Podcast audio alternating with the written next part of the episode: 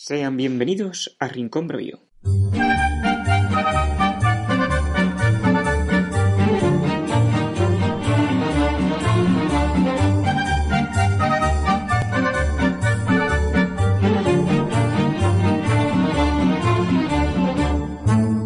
Hoy es un día especial porque hablamos por primera vez con un aragonés.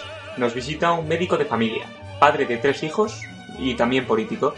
Su hartazgo le llevó a meterse en Vox en el año 2014. Tras las elecciones autonómicas de 2019 se convirtió en diputado autonómico y portavoz de Vox en las Cortes de Aragón.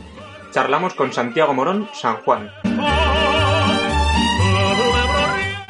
Si se encontrase en un auditorio que, que no supiera quién es, que desconociera por completo, ¿cuál sería su carta de presentación? Mi carta de presentación, bueno, pues, eh, pues diría que soy un, una persona aquí de, de Zaragoza, que médico de profesión y que llevo en, este- la política pues desde pues desde hace desde el año 2014 en Vox que entré un poco de pues bueno pues casi por podríamos decir eh, por casualidad y que y que bueno pues que poco a poco pues me ha ido llevando un poco el eh, pues el signo de los tiempos podemos decir un poco los acontecimientos pues me ha llevado a la situación en la que en la que me encuentro en estos momentos ¿Cómo surgió la posibilidad de, de entrar en política con Vox? vamos a ver, en el año 2014, haciendo un poco de, de memoria, pues la situación que había aquí en España pues era bastante complicada también desde el punto de vista político, ¿no? Sí, estaba, habían saltado todos los actos de corrupción, pero ya surgió también otros partidos, ¿no? Pues como Ciudadanos y, y Podemos. Y, y bueno, pues dentro de un poco de esa, de esa situación, un poco de, de, de- ya de, de hartazo, digamos, de en general de la, de la sociedad, pues bueno, pues yo la verdad es que también estaba un poco harto de lo que, de lo que veía. Y, y luego también, pues una serie de, bueno, pues de, de valores, pues de igualdad, de libertad tal, pues tampoco veía que estuvieran, bueno, que na- que nadie los representara en ese momento, ¿no? Eh, entonces conocí, bueno, pues a través de, de la televisión y un poco pues a través de algunas personas que, bueno, pues que, que entré en contacto con ellas, conocí eh, Vox y bueno, pues me introduje, pues simplemente pues para conocer un poco eh, el funcionamiento del partido, tal, empecé a ir a algunas reuniones.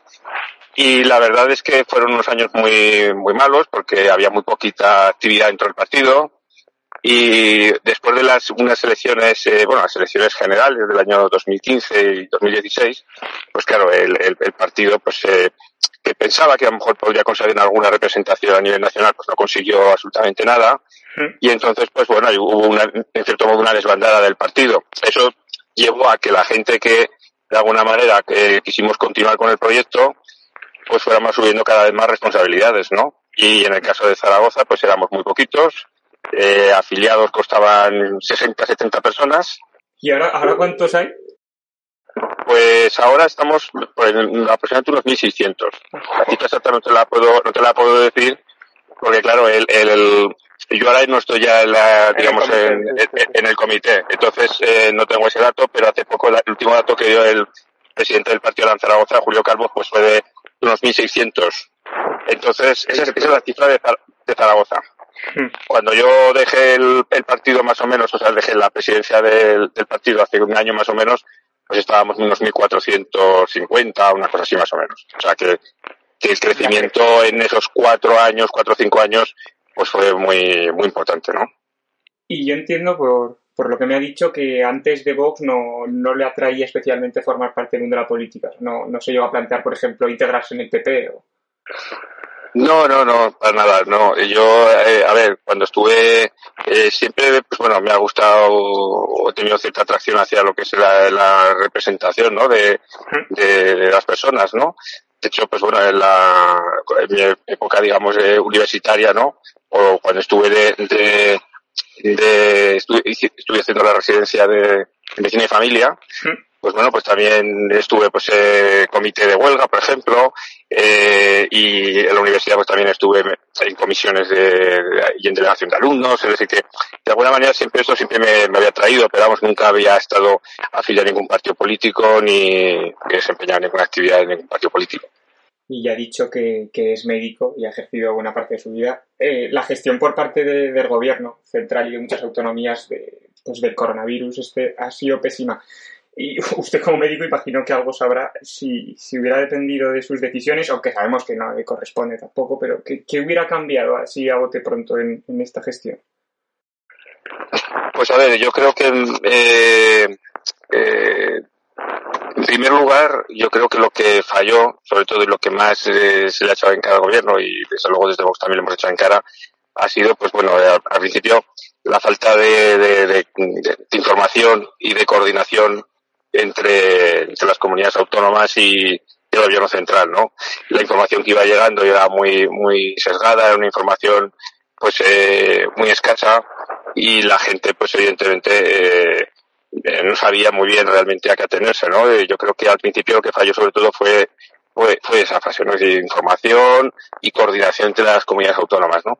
Luego, realmente lo que más hemos achacado, y yo creo que peor ha hecho el gobierno, ha sido el no apostar de una forma firme por, por lo que son los, eh, procedimientos de, diagnóstico, los procedimientos de, de, cribado, de, de, test, ¿no? Los test, las PCRs, que si bien al principio pues se, se fueron incrementando en número, pues llegó un momento en el que ya pues ahí se quedó el tema estancado, se mantuvieron unos protocolos en base a, a los rastreadores, sin embargo no se fue generalizando digamos el, el, el, el uso de estos test antígenos, de, de las PCRs y entonces todo se ha basado, siempre se ha basado en, la distancia social, ¿no? Es decir, eh, eh, digamos que la estrategia del gobierno siempre ha sido la de eh, limitar los contactos de las personas, limitar la, la, la, cercanía y de esa manera y de esa manera, pues claro, cuando esas medidas se han ido levantando, esas se han ido liberando un poquito y, por ejemplo, el tema del confinamiento o las medidas de, aforo en los locales y tal, pues como se han ido levantando esas restricciones, pues se han incrementado los casos, ¿no? Y entonces, claro, ellos han, han establecido una relación directa entre eh, establecer esas medidas y el efecto que tenía, o dicho de otra manera, que si establecían esas medidas, pues podían controlar la pandemia. Pero realmente, realmente eso es una estrategia que es casi eh, más propia de, del siglo XVI o, del siglo XIV, es decir, es la de apartar, digamos, a los, a los, eh, a las personas, evitar los contagios para evitar el riesgo de infección. Pero claro, una estrategia más moderna del siglo XXI, pues debería haberse basado fundamentalmente en eh, generalizar el uso de los, de los test antígenos una vez que ya estaban disponibles y de las PCRs para aislar a los casos, es decir, aislar a las personas eh, contagiadas o que podían estar contagiadas. Y el resto de la sociedad, pues realmente tendría que haber intentado normalizar su actividad lo más posible, ¿no? Y yo creo que se ha paralizado la actividad del país de tal manera que algunos sectores pues se han hundido económicamente, no tienen ya, mucha gente ya no tiene solución ya las ayudas van a llegar muy tarde y yo creo que ese, es el, fallo, digamos, o de estrategia que más le achacamos desde luego desde, desde Vox. Y uno de los responsables de esta gestión, que, aquí en Zaragoza conocemos bien, ha, sido Fernando Simón, que, creo que además estudió medicina donde usted, ¿no? Estudió aquí en Zaragoza. Sí, bueno, no, no, no, coincidió conmigo, no es de mi promoción, es, es, un poquito mayor, pero, pero efectivamente, o sea... ¿Y usted cree que es un mal médico? o, un buen siervo? pues yo creo que es, yo creo que es un buen siervo. Yo creo que es un buen siervo porque yo creo que no ha actuado bajo criterios científicos. Eh, a ver, eh, a, mí como médico, pues me, algunas de las declaraciones que hacía Fernando Simón al principio, pues me resultaban completamente extrañas, ¿no? Cuando, por ejemplo, se hablaba de que la mascarilla no tenía, no era recomendable, pues a ver, eso, eso desde el punto de vista médico, pues es una, es una aberración, es, una, es un error. Quiero decir, cualquier médico sabe que cuando hay una enfermedad respiratoria, de transmisión respiratoria, pues evidentemente la, el, el, colocar una mascarilla supone un freno a, esa transmisión, ¿no? Es decir, entonces, el querer cuestionar esas cosas, ¿no? Y el decir que realmente había que, que que luchar contra la pandemia con bueno, guantes, ¿no? O guantes, guantes de látex, ¿no? Y que las mascarillas no eran efectivas y tal, pues eran cosas que no tenían ninguna, ninguna base científica, ¿no? Y entonces, pues claro, eh, yo creo que esas cosas, pues, eh, pues bueno, lo que demostraban era, era que era capaz de decir cualquier cosa con tal de justificar la acción del gobierno, ¿no? Le pregunto como médico otra vez. Eh, ha sido especialmente crítico con, con la, la, atención que se está dando ahora. ¿Y, y qué opina usted de, de, estas citas telefónicas que se está dando en la atención primaria? Hombre, la situación tampoco es igual exactamente en todos los en todos los centros de salud. ¿eh? O sea, hay centros de salud en los que se ha ido normalizando bastante la actividad y, y me consta que en algunos están ya, pues a lo mejor entre un pues un 30 o un 50% ya de actividad presencial, ¿no? Otros centros a lo mejor van más, van más retrasados, ¿no? Sí que es verdad que al final, pues habrá que llegar a una, a una mayor presencialidad, pero también hay que tener en cuenta que ya la sanidad, por ejemplo, aquí en Aragón ya arrastraba un problema muy serio y, y era de la falta de, de, médicos. Había una falta de médicos y, y de enfermedades pues muy importante. Y, y, realmente la pandemia lo que ha hecho ha sido agravar esta situación. Hay, muchos centros, pero no solo, no solo, a, por ejemplo, como ha ocurrido en Egea o en otros, o en otros centros, digamos, más periféricos, sino también incluso en Zaragoza. Hay centros que han estado durante muchos meses, pues a lo mejor casi con la mitad del personal. Entonces, eh, entre bajas del personal, eh, confinamientos, bajas que no se han podido cubrir porque no había personal para cubrirlas. Y entonces, claro, eh, querer, querer normalizar a lo mejor en estos momentos al 100% la actividad, eh, es que va a ser casi imposible, porque es que no, no van a poder asumir la carga de trabajo que en estos momentos hay. Entonces, eh, yo creo que sí que tiene que, se tiene que llegar a un acuerdo con los, con los eh, médicos de, de, primaria y a través de los sindicatos de médicos, a través de las sociedades científicas y tal, para intentar reestructurar un poco la agenda de los médicos y que todas aquellas, como, como piden ellos, ¿no? Es decir, que todas aquellas, eh, urgencias del, del, día a día, ¿no? Es una persona que, que, por ejemplo, se levanta y le duele la tripa, ¿no? Pues que esa persona se le pueda atender en el día, pero claro que otras otras eh, otras consultas que a lo mejor pues no, no tienen ese carácter de, de, urgencia digamos pues que a lo mejor puedan tener una lista de espera no y hoy en día prácticamente la lista de espera está basada fundamentalmente en cuándo te apuntas no decir uno se apunta un día y si no tiene para dentro de dos pues le dan para dentro de tres. Pero pero ahí se quedan eh, sin atender a lo mejor en el día eh, cuestiones importantes y sin embargo y sin embargo cosas que a lo mejor podían esperar pues pues no se puede eh, se atienden se atienden eh, prioritariamente no entonces claro yo creo que tiene que haber una reforma de, de, la agenda de los médicos y en general de lo que es la asistencia de atención primaria.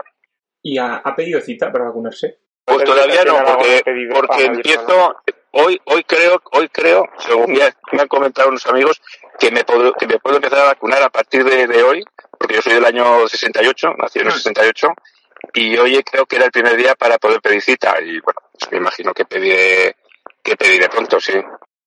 Y además de médico es, es padre de familia, eh, ¿cómo se toman en, en, su casa que sea político?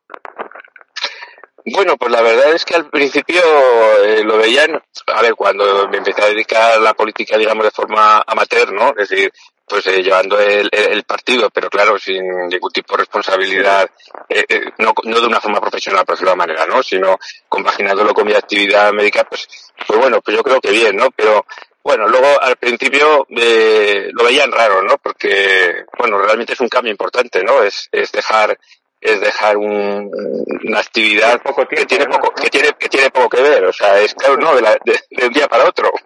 Claro. entonces es, es, dejar una actividad que, que además por cierto por cierto eh, yo creo que como suelen decir en algunas encuestas no pues tiene un gran reconocimiento social como es la de la de médico para pasar a desempeñar otra que tiene que tiene poco reconocimiento social que es la de político no entonces de alguna manera en ese sentido yo creo que, que iba a peor no bueno, pero, pero ya, ya lo aceptan y ya, ya todo me imagino. Sí, no, no, no. Sí, efectivamente, no, yo creo que en, en casa lo aceptan. Yo, eh, en general, en casa, pues en, no solemos hablar de, de, política, hombre, alguna vez que surja algún tema, ¿Cómo? pero bueno, yo creo que, eh, bueno, intentamos eh, dejar un poco esas cuestiones al margen y aunque más o menos, eh, pues eh, mis hijos también, pues yo creo que sí que tienen una orientación a lo mejor ideológica eh, parecida o bueno con algunas divergencias conmigo lógicamente pues como puede tener cualquier padre con sus hijos pero pero bueno eh, pues bueno en algunas cosas coincidimos y en otras pues mantenemos nuestras diferencias no yo creo que, que es una cosa normal y no, no tiene mayor importancia Y ahora que he hablado de, diferencias sanas, hay otras menos sanas y es que parece que, el clima de crispación que tenemos en España pues parece insostenible a veces y cada vez es más habitual ver agresiones o intentos de, agresiones a simpatizantes de Vox. Eh, a ustedes solemos ver en, mesas informativas de, su partido en, las calles de Zaragoza. ¿Alguna vez ha tenido problemas o ha sentido, no miedo, pero cierta amenaza nosotros hemos, nosotros hemos, eh, a ver, de miedo he de reconocer que nunca he pasado, porque tampoco me he visto nunca en una situación de, de, una amenaza así grave, pero sí que es verdad que estando en, en, mesas aquí, aquí, en Zaragoza, pues nos ha pasado gente, nos ha insultado, alguna vez eh, me acuerdo que nos tiraron un globo con, con pintura, que bueno pues no nos dio a ninguno, cayó en la mesa. Eh, eh, las dos veces que realmente ha habido una agresión eh, un poco más eh, física, que fue ayer en Delicias, que bueno pues que eh, atacaron digamos la mesa, rociaron a gente que había con extintor, es decir, cuando ha habido alguna agresión de ese tipo, pues yo, yo no estaba, sí que es que alguna vez se ha lanzado alguna cosa o ha pasado alguien, ha escupido y tal, pero a ver, no han sido situaciones en las que yo haya sentido miedo, ¿no? Pero de la manera la verdad es que, hombre, lo que sientes muchas veces es un poco de rabia, ¿no? De, ver cómo se comporta la gente o de qué pasan, te insultan, ¿no? Eh, es, es más una sensación de, de, de, rabia y la impotencia de, claro para, y de impotencia exactamente no para ellos decir, pues, bueno pues claro, peligroso fascista. Claro efectivamente es decir mira yo, yo no voy a responder no me voy a poner a tu altura entiendes pero pero por otro lado pues claro te sientes esa, esa impotencia de joder pues que no puedo yo expresar expresar mis opiniones tranquilamente, ¿no? Libremente, como, como cualquier otra persona, ¿no? Y, sí, bueno, en fin, y seguramente si, si fuera por Vox esto sería distinto, pero como político, ¿cómo explica a, a los ciudadanos que a día de hoy prácticamente sean los jueces los que estén gobernando nuestras vidas? Hombre, a mí me parece, a mí me parece que, a ver, porque evidentemente eso responde exclusivamente a una forma de lavarse, pues eso, como has comentado, es decir, una, una forma de, de, de eludir responsabilidades, ¿no? Yo creo que los eh, políticos están para, para gobernar y, y, para y para pues bueno pues para equivocarse también. Es decir eh, a veces pues un político toma, tiene que tomar unas decisiones y se puede equivocar o puede o puede acertar. Pero evidentemente él es el que las tiene que tomar. O sea porque él representa la, la voluntad popular no y lo que no puede ser es que sea un que tenga que ser un juez el que tenga que tomar unas decisiones porque los jueces lo único que tienen que hacer es eh, hacer cumplir la ley. Y son, y, son, y son los políticos, los legisladores los que tienen que marcar esas leyes y los que luego tienen que hacerlas cumplir. Y los, y los eh, jueces lo único que tienen que hacer es interpretar que esa ley se ajuste a derecho. Pero desde luego no tienen en ningún caso que tomar las decisiones para organizar nuestras vidas. Eso, eso es una cosa evidente, claro. En la actualidad manda y Vox acaba de interponer un recurso eh, contencioso administrativo al, al decreto ley antipandemia COVID-19 en Aragón y explique a nuestros oyentes por qué. Hombre, eh, vamos a ver, eh, aquí en Aragón se, decretó un, se, legisló un decreto ley en octubre, que es la que regulaba el estado de alarma eh, en, Aragón, ¿no? Pensando sobre todo en la situación posterior a, a la COVID, ¿no? Eh, en ese momento, mm, bueno, pues eh, Vox eh, y, también el Partido Popular eh, votamos en contra de, ese, de, esa, de la convalidación de ese decreto ley, pero sí que es verdad que no, que en ese momento no presentamos ningún tipo de recurso de tipo judicial, ¿no? Entre otras cosas porque estábamos bajo, digamos, el amparo o el paraguas del, del, del estado de alarma, ¿no? Y, y era una situación pues un poco peculiar porque realmente se estaba regulando algo que ya estaba regulado. Eh, claro, tampoco se tenía previsto eh, cuál iba a ser el desenlace de la pandemia, qué situación se iba a generar en unos meses y tal. Sí que es verdad que fue una situación única porque fue la única comunidad autónoma en la que se, en la que se legisló a este respecto y en este sentido, pues bueno, si nosotros simplemente nos mostramos en contra, presentamos, bueno, pues no votamos en contra de la convalidación.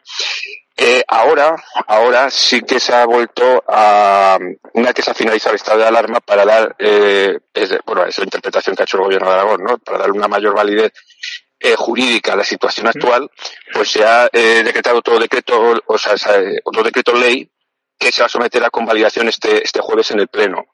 Y entonces, respecto a ese decreto ley, pues evidentemente nosotros estamos eh, claramente en, contra, porque prácticamente es, es la actualización, podríamos decir, del anterior, del que se firmó en el mes de, de octubre.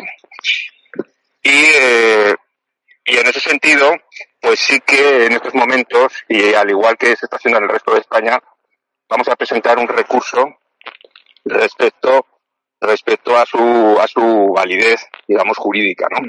Presentaremos un, un contencioso administrativo para para que bueno pues se cuestione su, su validez, porque realmente estos estos eh, decretos que está dictando el gobierno de Aragón, al igual que en otras comunidades autónomas, pues son decretos que están de una forma eh, clara, están restringiendo derechos fundamentales de una forma general, de una forma general, no, no eh, puntual, es decir, no, no restringiendo derechos eh, eh, fundamentales de, una, de personas individuales. Y esa es una situación que no está recogida en la ley, la ley de, sanidad y, los intersupuestos que, que recoge la, el ordenamiento jurídico español, que por cierto en, en, estos temas es muy escaso, pues esta, esta ley, o sea, estas leyes hablan de la restricción de derechos fundamentales en casos puntuales, es decir, cuando una persona, por ejemplo, puede tener una infección pero no de una restricción de derechos fundamentales en base a una cuestión de salud pública de toda la población de forma generalizada. ¿no? Entonces, todo lo que son los confinamientos perimetrales con la restricción de derechos que supone de, de, de movilidad, de acceso a tu propia propiedad, ¿no? Y pues todas esas cosas, evidentemente, pues dejan una situación de inseguridad eh, jurídica a, a, a, estos textos que, que elabora el gobierno de Aragón y son los que nosotros vamos a llevar a, a los tribunales porque entendemos que no, que no se ajustan a, derecho. Y, hablando de nuestro presidente, de Javier Lambán, ¿cómo explicaría a, a uno de nuestros oyentes o lectores que no sea de aquí, de Aragón, qué es lo que pensamos muchos, o lo que piensan muchos aragoneses de, de la forma de gobernar del señor Lambán? Porque ¿cómo estará el PSOE para que siempre se hable de, de nuestro presidente como uno de los más valiosos del partido? Sí, no, y además dentro de dentro de Aragón tiene un respaldo un respaldo importante dentro de, de su partido. Eh, a ver, yo pienso que yo pienso que Lambán, pues eh, quizás una de las cosas que, que dentro de su partido le ha, le ha otorgado un cierto prestigio, por de toda manera, ha sido precisamente su enemistad o su falta de sintonía con, con Pedro Sánchez, ¿no? Eso de alguna manera yo creo que le ha que le ha catapultado, pues bueno, muchas veces también a los, a los titulares, ¿no? En prensa nacional y que, de hecho, pues ha traído a cierto sector más moderado, digamos, del, del Partido Socialista, ¿no? Eh, pero bueno, a ver, yo cuando, cuando eh, hablo de Javier Lamán, pues yo diferenciaría un poco lo que es la persona, una cosa es la, la persona y otra cosa es, eh, es el, el, presidente de gobierno, el presidente de un gobierno, ¿no? Y como presidente de gobierno, pues bueno, pues el presidente de, de, de un gobierno que está en este caso formado por, por, cuatro fuerzas políticas, entre las que hay un partido como Podemos, que es un partido pues que, bueno, pues que ha arengado, por ejemplo, en el caso concreto, como hemos hablado antes, ha arengado, por ejemplo, a, a los actos violentos contra, contra Vox, por ejemplo, ¿no? Y son partidos que, tanto el Partido Socialista, que sea en su rama, digamos, más anchista como, como Podemos, pues también han, han, han establecido un diálogo, un diálogo ya, eh, permanente y, formal, digamos, con, fuerzas separatistas y con eh, pues partidos ya pues de extrema izquierda, ¿no? Entonces, eh, en ese sentido, pues claro, no, no puedo tener ningún, ninguna apreciación hacia ese gobierno ni hacia las decisiones que toma, ¿no? Realmente aquí vemos cierto paralelismo entre el gobierno Frankenstein, que se llama de España, y el nuestro, porque son cuatro fuerzas políticas que, que por ejemplo, está el PAR, porque es que cabe recordar que Lamar está gobernando en Aragón, pero que en las últimas elecciones autonómicas eh, ganó el supuesto centro derecha. Y, ahora sí es que se me ha venido la cabeza porque eso me dejó perplejo, por, por curiosidad se lo quiero preguntar además. ¿A usted cómo, le, cómo se tomó que el par descartase por completo entenderse con ustedes? Vamos a ver, yo realmente lo, de, lo del par no nunca nunca lo he llegado a comprender del todo. Sobre lógicamente puedo puedo tener mis mis, mis opiniones no pero eh, realmente eh, a mí me sorprendió me sorprendió la rapidez con la que eh, Arturo Aliaga llegó a un acuerdo con, con Javier Lambán no yo creo que es, prácticamente no hubo tiempo casi de, de establecer un, un debate o un diálogo entre entre las fuerzas, ¿no? Yo, pues, eh, bueno, sí que hubo algún contacto con, con los distintos partidos, pero prácticamente, por decirlo de alguna manera, el partido yo creo que la decisión ya estaba tomada, o sea, la decisión de, del PAR de pactar con el, con el Partido Socialista estaba tomada ya, o sea, o, o, o desde luego se tomó los primeros días porque realmente no hubo casi prácticamente ninguna posibilidad de, de diálogo, de entendimiento, ¿no? Y es curioso, y es curioso lo de lo del gobierno este cuatripartito, porque porque hay que recordar que este gobierno pues es anterior, o sea, eh, realmente luego Sánchez, eh, cuando Sánchez formó eh, gobierno con Podemos, ya, ya, ya, se había formado aquí, ya teníamos aquí la experiencia hmm. y precisamente ese gobierno, entre comillas, del moderado Lambán, pues resulta que ya había, ya había llegado a un acuerdo con Podemos, ¿no?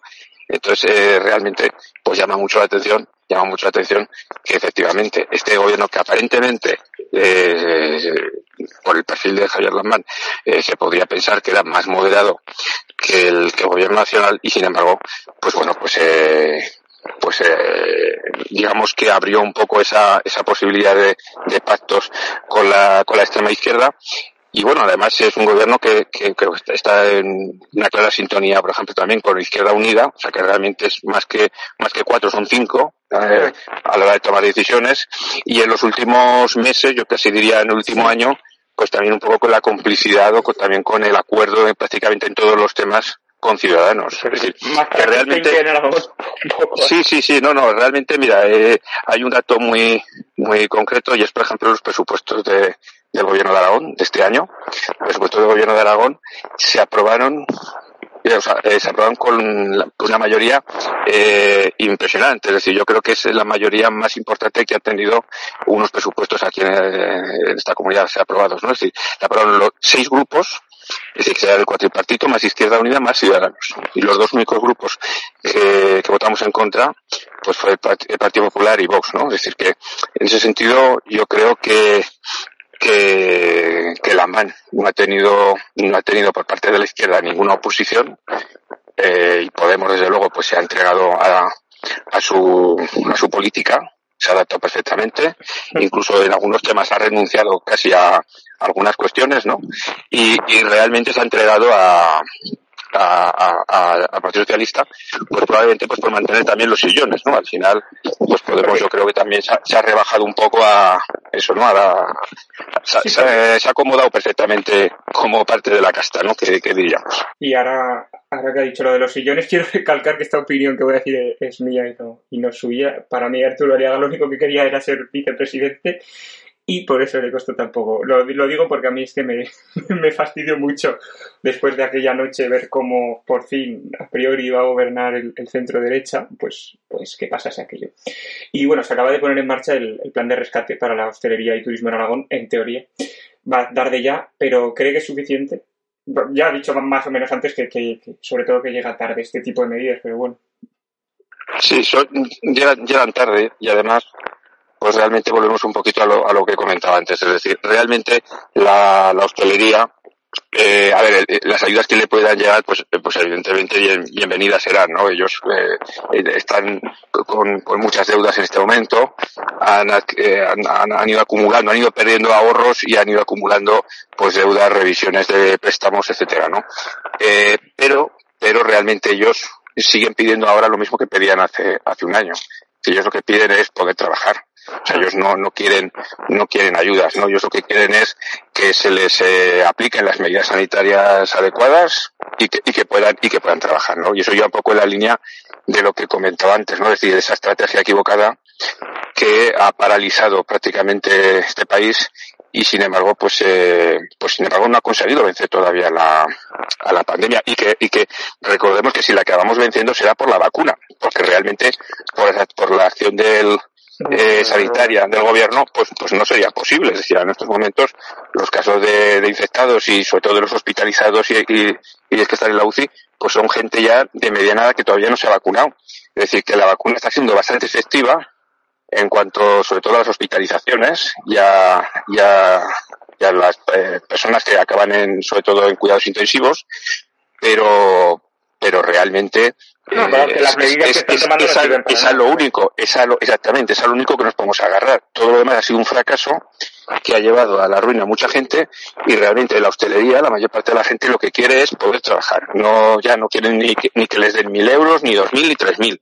Si se los dan, pues evidentemente mejor que mejor porque, porque acumulan muchas deudas, ¿no? Pero ellos que quieren es trabajar. Y si la izquierda sigue muchos más años gobernando en Aragón, ¿teme que acabemos viendo un proceso de catalanización exitoso, como ha ocurrido en otros lugares ya? Hombre, vamos a ver, aquí, eh, no sé, la izquierda realmente parece que ha hecho un poco, eh, lo que es la izquierda patriótica, podríamos decir, que, que de hecho, pues ha, eh, en, su día existió, ¿no? Y, y, y había, y había eh, líderes de, de, izquierda que de alguna manera pues eh, han, han, tenido un discurso un poquito más patriota que el, que el, que el actual, ¿no? Eh, pero, pero bueno, esa, esa izquierda parece que ha desaparecido. Quizás, quizás un poco los vestigios que quedan es, es, es, el caso de Javier Lambán, por ejemplo. Javier Lambán, si tiene algo que se puede rescatar de su discurso, es que es, eh, es un discurso patriota, y en ese sentido, pues la verdad es que tengo que reconocer que, ¿El qué, perdón? No, que de ahí viene su, su relación con Sánchez. Yo creo, yo creo que es lo más destacable, lo, lo, lo, lo más eh, destacable y, rescatable de su discurso es eso, es que es un, que es un, que es un discurso patriota, que es un discurso que, que, que mira por la unidad de, España y que, y que se enfrenta directamente contra los separatismos, ¿no? Entonces, en ese sentido, eh, bueno, pues hemos tenido una cierta, una cierta suerte, por decirlo de manera. Sin embargo, por otro lado, por otro lado, sí, sí que se ha estado, eh, de alguna manera, eh, apoyando la, el, el, el reconocimiento del, del aragonés como una lengua cooficial, cuando realmente el aragonés pues tiene una, una implantación pues muy pequeña, muy ah. pequeña y además es, eh, como lengua, como tal, como el tal lengua no existe. Es decir, el aragonés lo que va a conseguir o la normalización lingüística del aragonés lo que va a provocar es una, una, la desaparición de una serie de modalidades lingüísticas que se hablan en, en, en determinadas eh,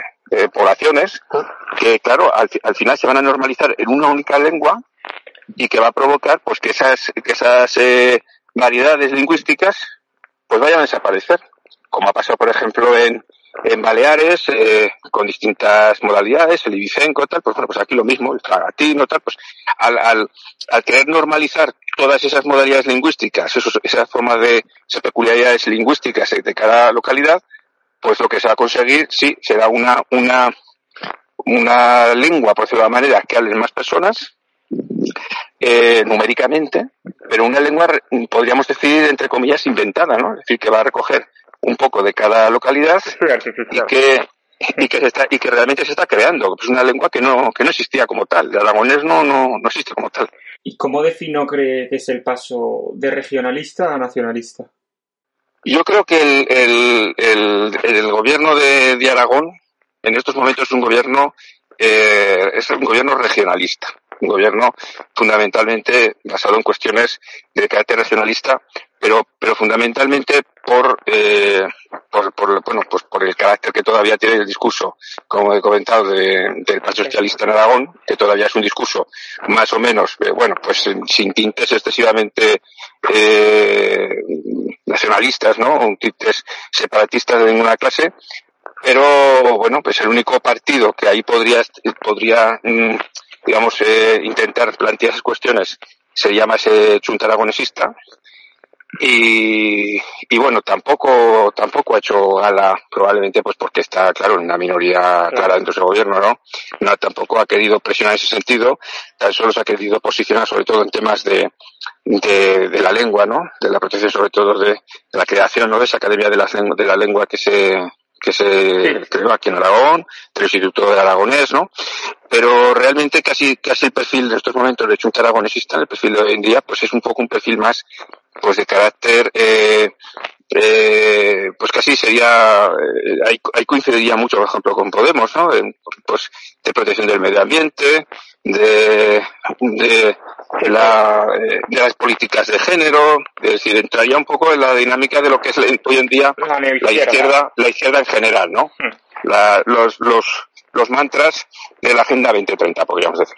Y hablando de regionalistas, eh, Teruel existe, fue la fuerza más votada pues, en, Teruel, claro, en, las elecciones del 10N con, más de un cuarto de los votos y más adelante, pues ya sabemos que fue clave en la investidura de Sánchez. No sé si a todos, pero ¿engañó Teruel existe a sus votantes? Yo creo, yo creo que en, política, en política hay muchos partidos, muchos políticos que, que engañan a sus votantes. Un ejemplo lo tenemos también en Sánchez, ¿no? Eh, Sánchez también dijo, ¿no? Hasta la saciedad que no pactaría con Podemos, que no pactaría con, con partidos separatistas, que ni con Bildu, que ni se sentaría con ellos y tal, ¿no? Y bueno, pues luego ha hecho todo lo contrario. Y, y yo creo que Teruel existe, pues es que yo creo que la gente no los conocía bien. O sea, yo creo que realmente la gente que conocía a, a Guitarte y conocían un poco sus orígenes y también sabían que no estaba, que habitualmente no, no residía siquiera en Teruel, ¿no? Que él, que él reside habitualmente en Valencia.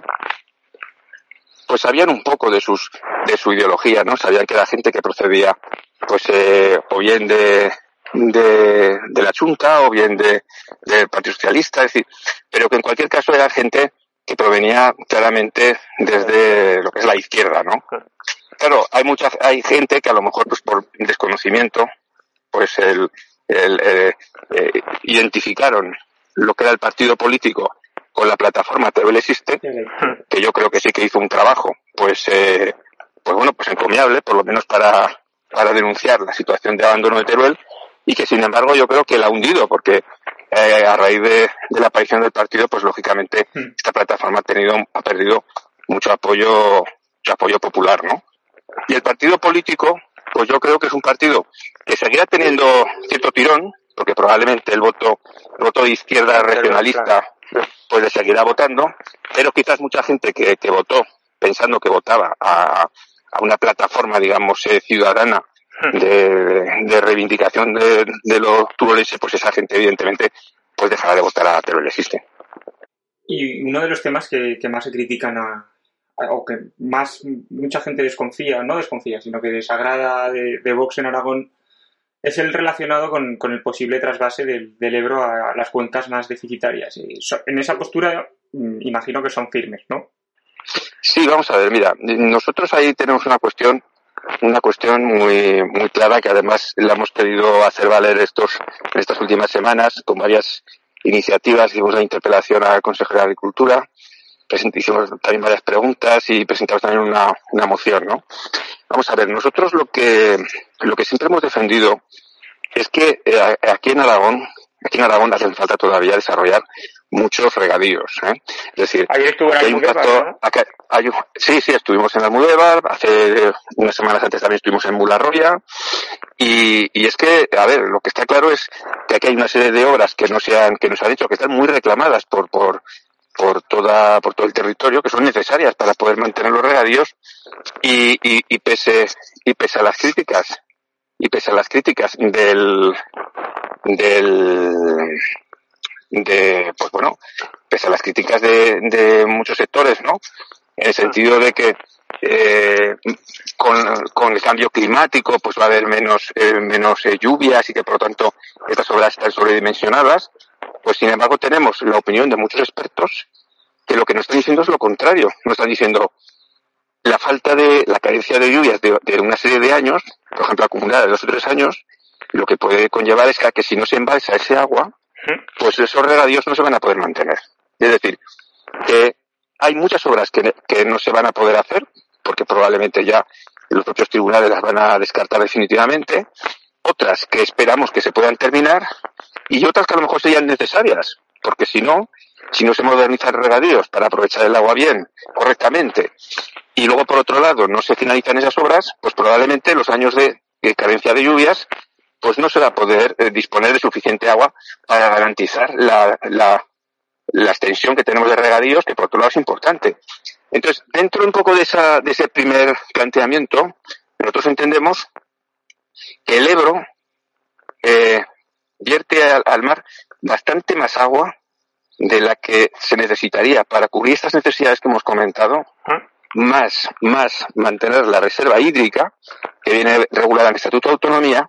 Y claro, si hay un, un excedente importante de agua, pues nosotros entendemos que en, que en ese panorama de futuro, pues un panorama que, que, que, está aquí ya, pero que, que dicen que se puede agravar en los próximos años. En ese panorama futuro de escasez de agua, pues entendemos que va a tener que llegar un momento en el que tenga que haber una cierta interconexión de una forma lo más sostenible posible y medioambiental, medioambientalmente también pues eh, asumible para que no se pase eh, necesidad ¿no? en ninguna parte de España tanto de agua de boca como también para otros usos, porque a veces, claro, se echa un poco de la gente a la cabeza porque dicen, no, es que en Murcia, por ejemplo, van a utilizar el agua para, para eh, regar unos campos de golf o unos, o unos, eh, eh, unos eh, eh, complejos turísticos y tal. Claro, pero a ver, pero eso, eso también genera riqueza.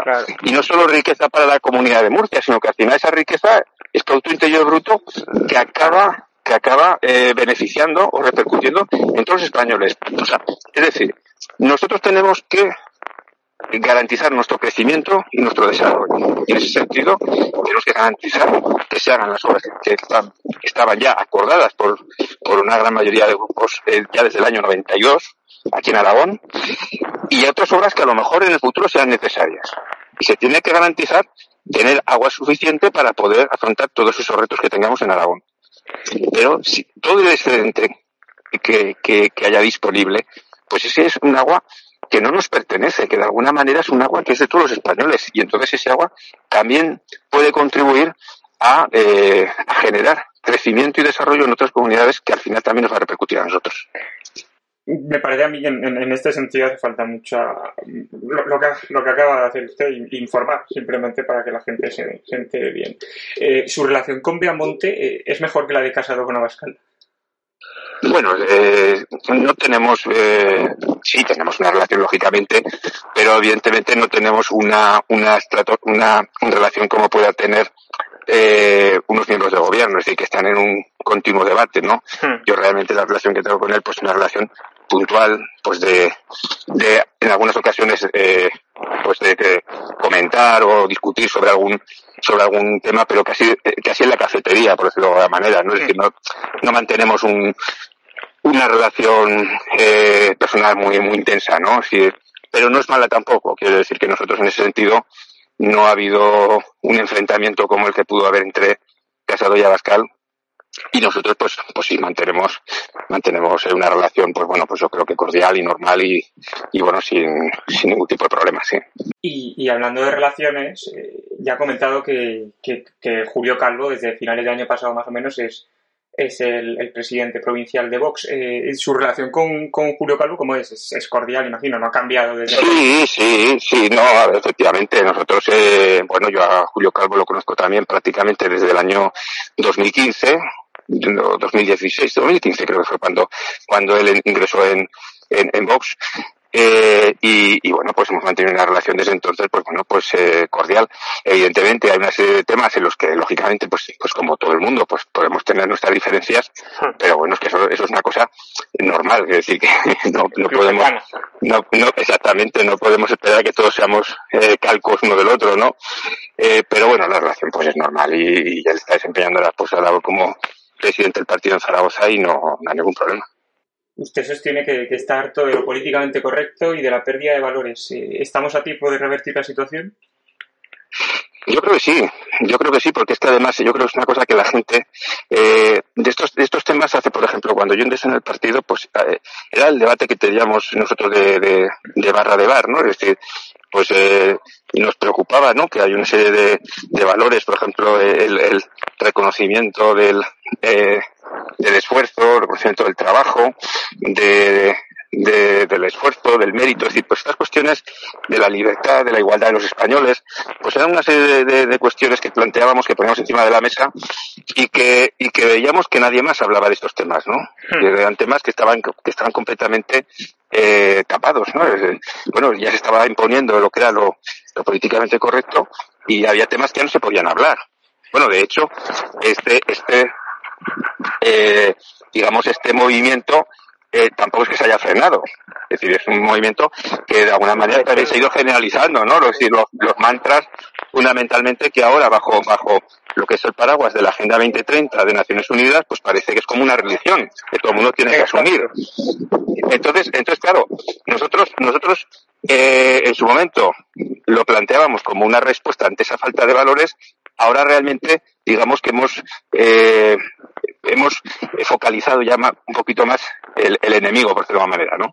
Hmm. El enemigo es precisamente ese globalismo que, que se quiere imponer en la sociedad, ¿no? Entonces, eh, lo que en un momento, digamos, que era una cuestión poco definida, o que, o que pensamos que simplemente eran, pues, versiones un poco de la, de la izquierda y de algunos políticos, eh, pues ahora vamos, lo vamos focalizando. Pero también es verdad que en estos años, quizás gracias a la, labor que hemos hecho desde Vox, o quizás también pues, por otros partidos, o no lo sé, pues yo creo que haya una serie de temas que, que se están hablando más, que la gente tiene menos miedo a hablar y a posicionarse, ¿no? Y, y, cuestiones que antes no se podían hablar, pues yo creo que ahora las estamos poniendo encima de la mesa, ¿no? Las políticas de, género, el, la inmigración ilegal, yo creo que son temas que aunque enseguida pues se nos acaba tachando de, de racistas, de xenófobos de tal, pero sin embargo, pues ves que la gente cada vez está más preocupada y cada vez pues hay más gente que entiende nuestros, nuestros posicionamientos, que no son posicionamientos para nada radicales, son posicionamientos de sentido común. Exacto.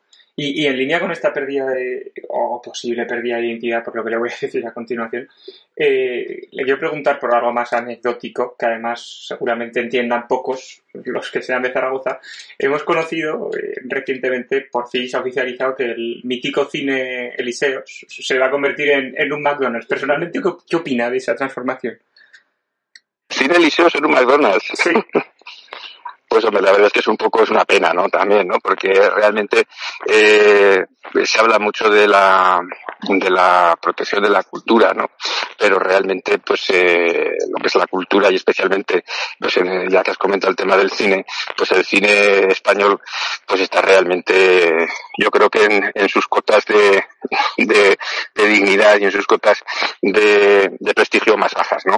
Yo creo que en general la industria del cine en España se ha entregado a la subvención, ya no se busca la calidad, ya no se busca realmente hacer una buena producción, lo que se busca es desde el primer momento tener garantizados el, el cubrir los costes. Y, y, eso pues se consigue buscando eh, un apoyo un apoyo ideológico. Si eres eh, ponerse en contacto con el ministerio de, de turno y que le digan, pues mira, quiero que hagas una producción sobre esta cuestión. O, o al revés, o queremos hacer una producción sobre la educación en los años eh, 50. Bueno, pues toma, te daremos tanto. Hmm. Entonces, claro, realmente, realmente el, el, eso va en contra de la calidad y una actividad que está excesivamente subvencionada al final lo que provoca es que disminuye la calidad, porque lógicamente ya no hay un esfuerzo para mejorar los contenidos ni mejorar la, la producción, producto final, y, y al final, pues eso que ocurre, que, que como no tiene que competir con otros mercados, pues cualquier producción vale, ¿no? Entonces, pues el cine español realmente eh, pues está vale, vale, pero, vale para producirla, pero cada vez va, vale para menos gente. También hay que decirlo, porque las cifras. No, no, sí, efectivamente, efectivamente, pero luego, eh, luego nadie va al cine, o sea, realmente eh, la gente no va, eh, lo, los ingresos por taquillas de muchas películas españolas es que no llegan, ni, a los 300.000, ni a los 300.000 euros al año de, de, recaudación. Y claro, y, y, el coste se asume con las subvenciones que se reciben del, del Estado. O sea, lógicamente eso es una, es una industria que en términos económicos pues está, está abocada al fracaso. Y efectivamente cada año va menos gente al cine y cada año la calidad de las películas son peores. Y para ir terminando, Santiago, otras preguntas que hacemos siempre a todos los que vienen aquí. La primera de ellas es si cree que queda bravura en España. ¿Que queda bravura? Yo creo que sí, yo creo que sí. Yo creo que hay todavía mucha gente que no se, que no se conforma. Y además lo, a, a mí personalmente una de las cosas que más me ilusiona es que de cuando empezamos a, en esta aventura de, de Vox, que éramos pues, pues poquitos, éramos muy poquitos, a la situación de ahora, pues sobre todo lo que ha cambiado es que hay mucha más, mucha gente, mucha gente joven, ¿no? Eh, eh, nunca han sido la gente más mayor, por mucho que antes se nos quiere poner un poco ese Benito de la gente mayor y tal, no, no, pero la gente mayor en general es gente que, que busca la, un poco entre comillas, ¿no? La, la seguridad, ¿no? Y aquí en España, yo siempre he dicho que, que tanto la que la gente mayor o bien eran del PSOE o bien eran del PP, porque de alguna manera son aquellos que les han pagado las pensiones. Y de alguna forma, pues también hay que entender que es una cosa lógica, ¿no? Es decir, eh, tampoco adaptan un poco a, lo que surge, a la novedad. Y realmente nuestro, nuestro voto siempre ha sido un voto de, o inicialmente era un voto sobre todo de mediana edad, ¿no? Gente de mediana edad. Y, y cada vez, cada vez estamos teniendo un, digamos, un, un suelo eh, mayor de, de, gente joven, ¿no? Es decir, yo creo que ahora el partido está creciendo eh, tanto a nivel de gente de mediana edad como, como era, digamos, nuestro, eh, pues, eh, nuestro caladero, digamos, de votos fundamental, ¿no? Y de simpatizantes, pero ahora realmente donde estamos creciendo muchísimos entre los jóvenes, ¿no? Y eso, y eso es garantía de futuro, ¿no? Está claro que si, que si vos es una opción que engancha a los jóvenes y que, y que engancha también a la gente de mediana edad, pues es cuestión de años que seamos un partido pues mayoritario en España. Y, y la penúltima pregunta, eh, que también hacemos a todos, eh, ¿qué sería lo más parecido al infierno para Santiago Morán? Lo más parecido al infierno, pues hombre, lo más parecido al infierno en este momento sería un gobierno de, eh, bueno, que, que, se perpetuara en el, gobierno eh, Sánchez o que en un momento determinado llegara a gobernar directamente el comunismo, ¿no? Yo creo que, que el comunismo eh, es una es una ideología que, que ha llevado a, a la ruina total y, a, y, al asesinato de muchísimas personas, eso es lo contrario a la libertad, por definición. Y, y, y en ese sentido, pues eh, ese riesgo existe. Ese riesgo existe porque, aunque parezca increíble, que parece increíble después de 100 millones de muertos y después de, llevar a la ruina tantos países como se ha llegado, pues sin embargo sigue teniendo un respaldo por parte de los eh, llamados intelectuales y por parte en general de una gran parte de la sociedad, pues sigue teniendo un, respeto que no se lo merece en absoluto. Pero el hecho es que son, son ideologías, una ideología que persiste en Hispanoamérica, que persiste incluso en, cada vez con más arraigo en Estados Unidos y que está amenazando también a los países europeos, ¿no? Sobre todo a España. Entonces yo creo que es un, es un, el escenario del resurgimiento del comunismo para mí en estos momentos es, es la, la viva imagen de, un infierno. Y, para terminar con, con, mejor sabor de boca, como nos gusta, eh, ¿qué sería lo más parecido al paraíso? El paraíso, pues hombre, el paraíso sería que, que lo antes posible pudiéramos eh, pudiéramos vivir o pudiéramos recuperar en España un poco la la, la, la, eh, la idea de entre todos los españoles de que, de que todos pertenecemos a una, a una gran nación y de que pudiéramos entender, entender que el bien de, de unos no significa el mal de otros. Es decir, que todas estas eh, diferencias que existen hoy en día entre comunidades autónomas, que parece que tenemos que competir unas con otras, pues que, que, la gente entendiera al final que el, beneficio de unos no conlleva para nada el mal de otros, ¿no? Y que trabajáramos un poco en esa línea. Si en ese, si en esa situación está Vox, pues, pues ideal. Y si no, y si fuera, si en vez de Vox pues fuera otro partido, pues también, también me parecería bien. Yo creo que lo importante es recuperar un poco la, la cordura en este país y que, y bueno, todas estas ambiciones separatistas, esta, esta locura que está desmembrando el, el, nuestro país, pues bueno, pues eh, desapareciese y pudiéramos trabajar todos por un país mejor. Claro. Mostraban la mejor de sus sonrisas. A todos los socialcomunistas que se llenan la boca hablando de fascismo para insultar a Vox o incluso al Partido Popular, les reto a escuchar esta entrevista o cualquier otra y decirme cuál es exactamente el fascismo que ven en el discurso de Santiago Morón. Santiago dice de sí mismo que es un político de convicciones, y no sé si será verdad, pero al menos lo parece, cosa que oías bastante. Santiago, gracias por su tiempo y ánimo con la lucha. Nos hacen falta muchos políticos de extrema necesidad.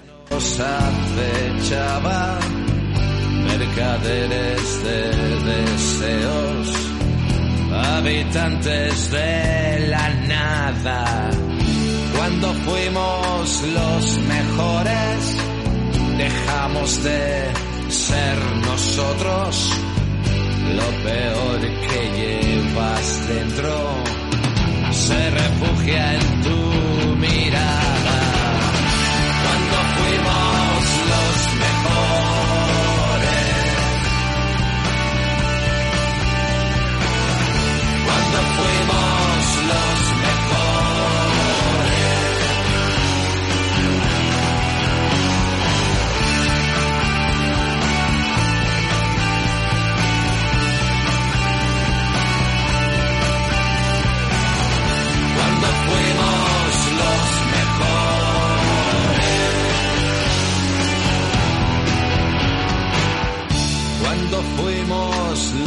mejores, el dinero se gastaba, se podía comprar todo, incluso vuestras almas.